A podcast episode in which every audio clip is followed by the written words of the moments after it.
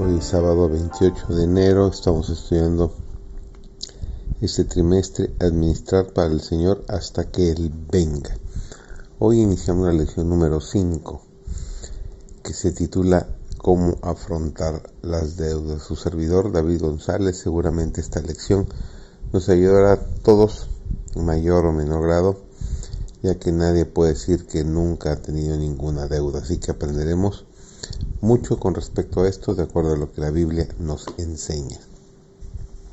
Algunos no se han adelantado para unirse en el plan de la liberalidad sistemática y en cambio se han excusado porque estaban endeudados. Alegran, alegan que primero deben cumplir con este mandato. No debáis a nadie, como dice Romanos 13:8. Pero el hecho de que estén endeudados no los excusa vi que debían dar a César las cosas que son de César y a Dios las cosas que son de Dios. Algunos consideran con mucho escrúpulo la orden de no debáis a nadie nada y piensan que Dios no requerirá nada de ellos hasta que hayan pagado sus deudas. Pero con esto se engañan a sí mismos. Fallan en dar a Dios las cosas que son suyas. Cada uno debe llevar al Señor una ofrenda aceptable los que están endeudados deberían pagar sus deudas con lo que poseen y dar una porción de lo que les quede.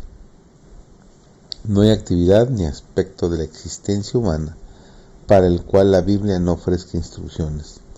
Gobernante y súbdito, empleador y empleado, comprador y vendedor, prestatario y prestamista, padre e hijo, maestro y alumno, todos encontrarán allí lecciones de valor incalculable.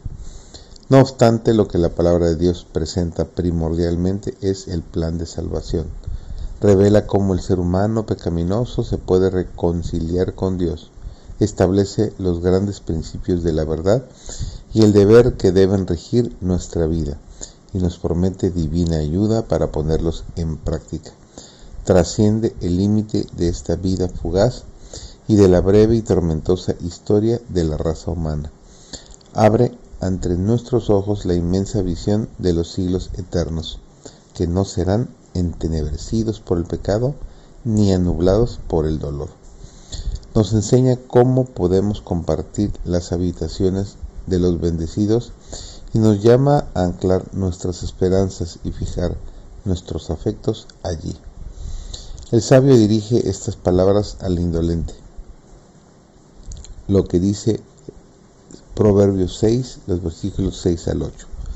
Ve a la hormiga, oh perezoso, mira sus caminos y sé sabio, la cual, no teniendo capitán, ni gobernador, ni señor, prepara en el verano su comida y recoge en el tiempo de la siega su mantenimiento. Las habitaciones que las hormigas se construyen demuestran habilidad y perseverancia. Pueden manejar un solo granito a la vez, pero por la diligencia y la perseverancia realizan maravillas. Salomón señala la laboriosidad de la hormiga como un reproche para los que malgastan horas en la ociosidad y las prácticas que corrompen el alma y el cuerpo.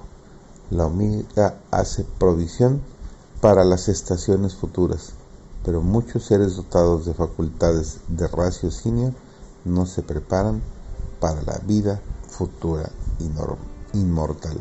Que tengas una excelente semana bendecida por el Señor.